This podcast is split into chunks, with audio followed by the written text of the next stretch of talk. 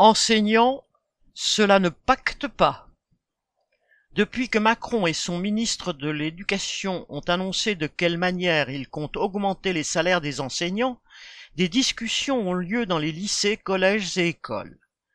Les enseignants doivent décider de signer en fin d'année un pacte qui s'est un peu précisé semaine après semaine pour les directions comme pour le personnel. Ce pacte peut être résumé par la formule, ouvrez les guillemets, travailler plus pour gagner plus. Fermez les. Le ministère voudrait régler un certain nombre de problèmes sans embaucher et satisfaire une minorité d'enseignants au détriment de la majorité. Ainsi, un certain nombre de possibilités de faire plus d'heures de travail existant déjà, comme le remplacement d'absence d'enseignants de courte durée, l'aide aux devoirs, des missions de suivi d'élèves, de tutorat, de mise en place de projets.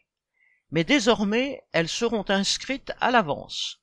Ceux qui accepteront bénéficieront d'une rémunération annuelle supplémentaire au maximum de 7500 euros.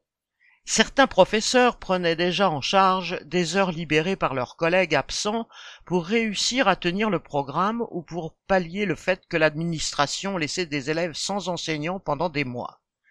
Ils le faisaient ponctuellement, pour leur porte-monnaie, mais aussi en fonction de l'intérêt des élèves.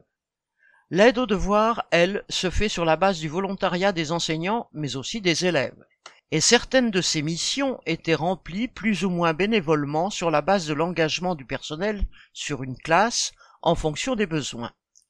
Cette transformation à la sauce ministérielle inquiète. Cet engagement tacitement reconductible d'année en année risque de ne pas tenir compte des réalités du terrain, des emplois du temps et autres contraintes.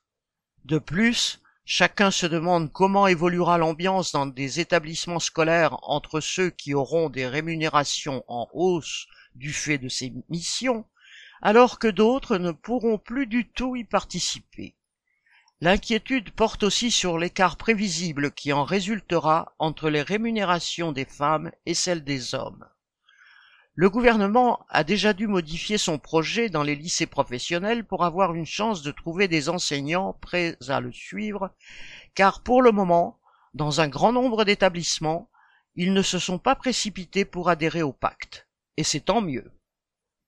Inès Rabat